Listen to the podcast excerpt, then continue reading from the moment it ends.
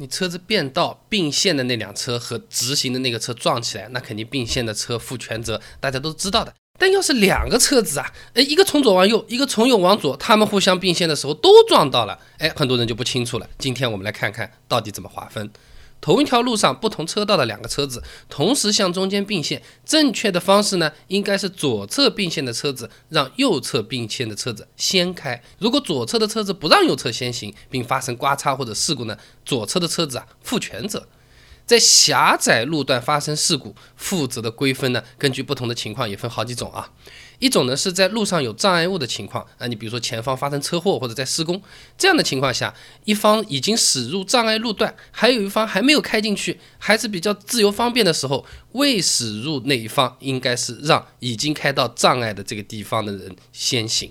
那如果是未驶入方强行应急导致发生碰撞事故的话呢，未驶入方后来的那个要负全责。第二种呢是在狭窄山路上，两个车子啊。都很难同时通过，那么靠近山体的那一方应该减速或者停车，让对方先行，不避让造成事故。呃，那么靠近山体这一方是要负全部责任的，这个责任一般都不小，搞得不好车子都掉下去啊。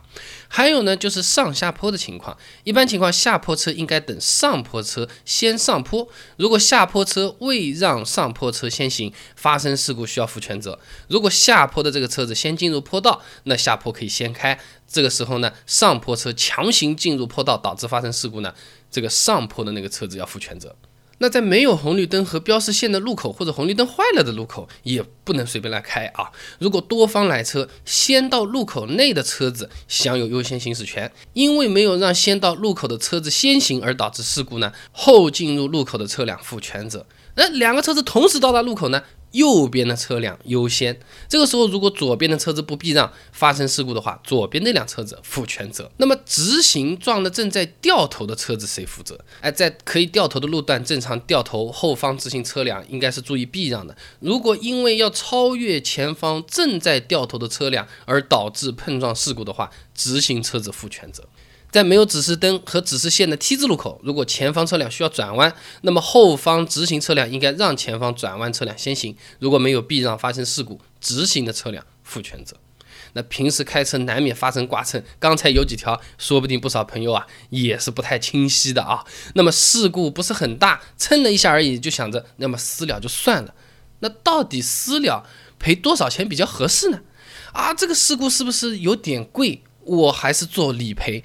那多少价钱？什么情况理赔才是划算的呢？这还没完，你事故发生了之后，我们有时候不是要挪车，避免给人家挡路吗？那挪车之前是要拍照片的，对吧？照片怎么拍？拍哪几个地方？一次就能搞定，全都给你一套资料准备好了。关注微信公众号“备胎说车”，直接回复关键词“事故”，马上看答案。那我这个公众号呢，每天都会给你推送一段超过六十秒的汽车使用小干货，文字版、音频版、视频版都有，你可以挑自己喜欢的啊。